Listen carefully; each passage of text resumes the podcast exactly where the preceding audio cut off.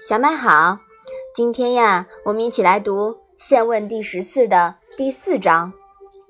你先来念一下好吗？子曰：“有德者必有言，有言者不必有德；仁者必有勇，勇者不必有仁。”那这一章呀，讲的是什么呀？孔子说：“有道德的人必定言之有物。”能说会道的人不一定具真有德，人人一定勇敢，勇敢的人都不一定有仁德。嗯，我们前面说过呀，有德君子是易事而难说也，是什么意思啊？是做的多而说的少。对，但是呀，也不是完全没有话说的。实践出真知，真知呢，一般。都是言之有物的，实践必定能总结出理论学说。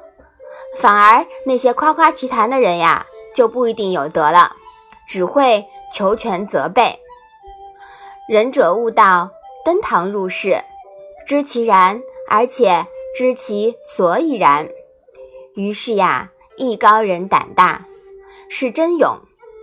俗话说：“会者不难。”难者不会，于是不会者只能用很难来做借口了。什么仰之弥高、钻之弥坚之类的肉麻话呀，就出来了。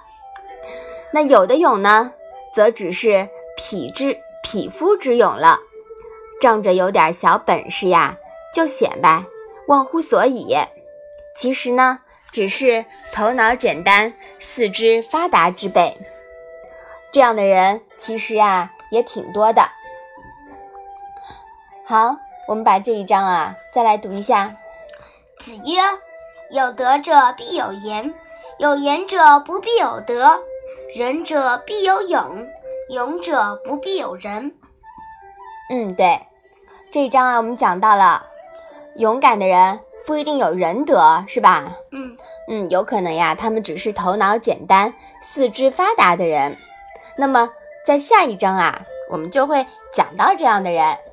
好，那我们今天的《论语》小问问就到这里吧。谢谢妈妈。